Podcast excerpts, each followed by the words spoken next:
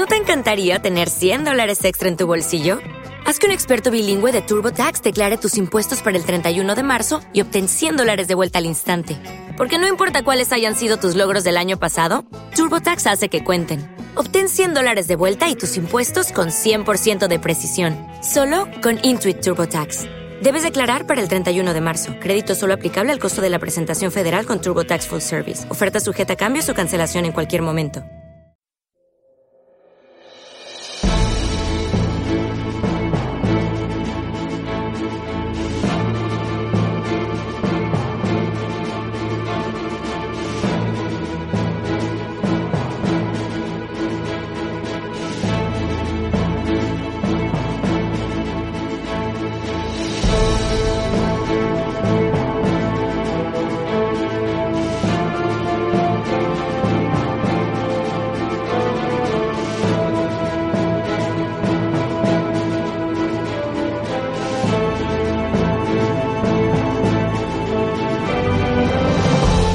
Buenas, bienvenidos de nuevo a un programa de la factoría Casus Belli.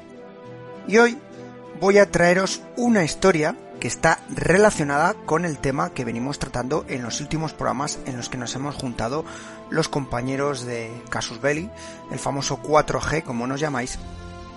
Y fue el tema, o es el tema en este caso, de las SS.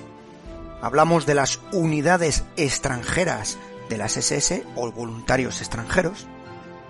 Si habéis seguido los programas en los dos que hemos realizado hasta la fecha, pues hemos tratado diversos eh, unidades de las SS, holandeses, rusos, ucranianos, húngaros, bosnios, croatas, armenios, etcétera, etcétera.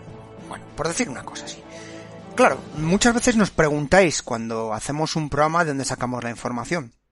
Bueno, la información, como decía una famosa serie norteamericana, la verdad está ahí fuera. Es decir, si uno investiga es muy fácil de localizar, bueno, muy fácil, vamos a poner entre comillas, a excepción del compañero Saúl, que es nuestro insigne investigador, bueno, pues si uno investiga, pues puede encontrar libros y documentos muy interesantes. Y es que preparando eh, los programas de las SS, me llamó la atención sobre todo cuando preparaba o miraba el tema de las diversas unidades que eran un poquito exóticas. Y cuando digo exóticas, no estoy hablando, por ejemplo, de la Legión India, que sí es una unidad exótica, por así decirlo, pero me refiero principalmente a los musulmanes. Y es, ¿cómo es posible que estuvieran tropas musulmanas combatiendo en el ejército alemán para el ejército de Adolf Hitler? La verdad es que me llamó la atención. Y bueno, por suerte, localicé un libro que os recomiendo encarecidamente que adquiráis o leáis, que se llama Los musulmanes en la guerra de la Alemania nazi, un libro del historiador David Montadel, eh, un libro, aquí le tengo delante mío, un libro de Alianza Editorial, y es un libro más que completo que trata este tema. Así que, bueno, a mí me vino de, muy bien para encontrar información de, y preparar un poco los programas que os hemos comentado. Así que este programa no deja de ser un complemento al programa que hemos hecho de los voluntarios extranjeros de las SS.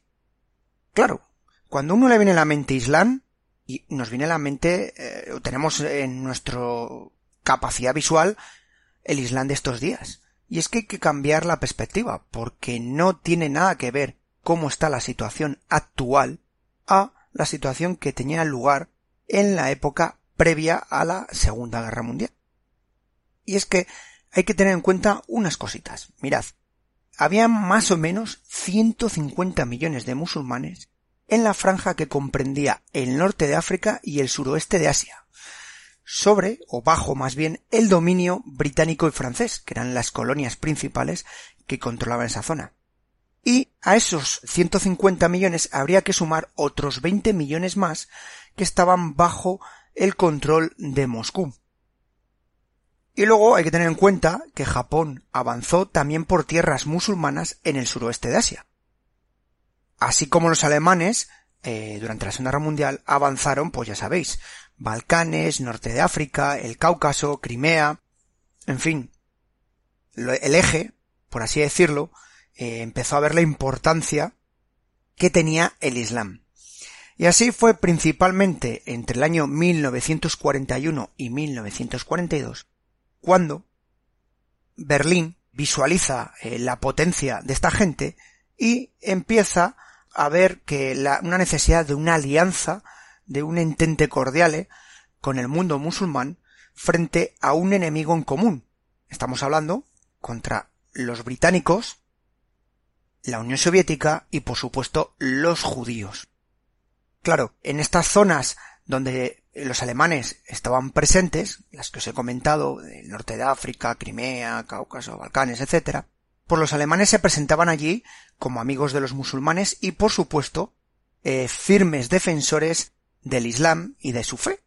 La cosa es una contradicción hasta cierto punto, porque estamos hablando como en la propia Alemania se buscaba eh, por parte de Hitler eh, ser un ateo, un país ateo y, y prácticamente desenmascarar a las falsas religiones como llegaban a decir en algún momento. Por supuesto, las unidades que se encargaron de reclutar a esta gente fueron la Wehrmacht, el ejército regular, y las SS, y más bien, o más en concreto, lo que os hemos explicado, las Waffen-SS. La gran mayoría de los musulmanes procedentes o que participaron en el paraguas alemán o del eje eran procedentes de la Unión Soviética, aunque también es cierto que se alistaron muchos. ¿Te está gustando este episodio?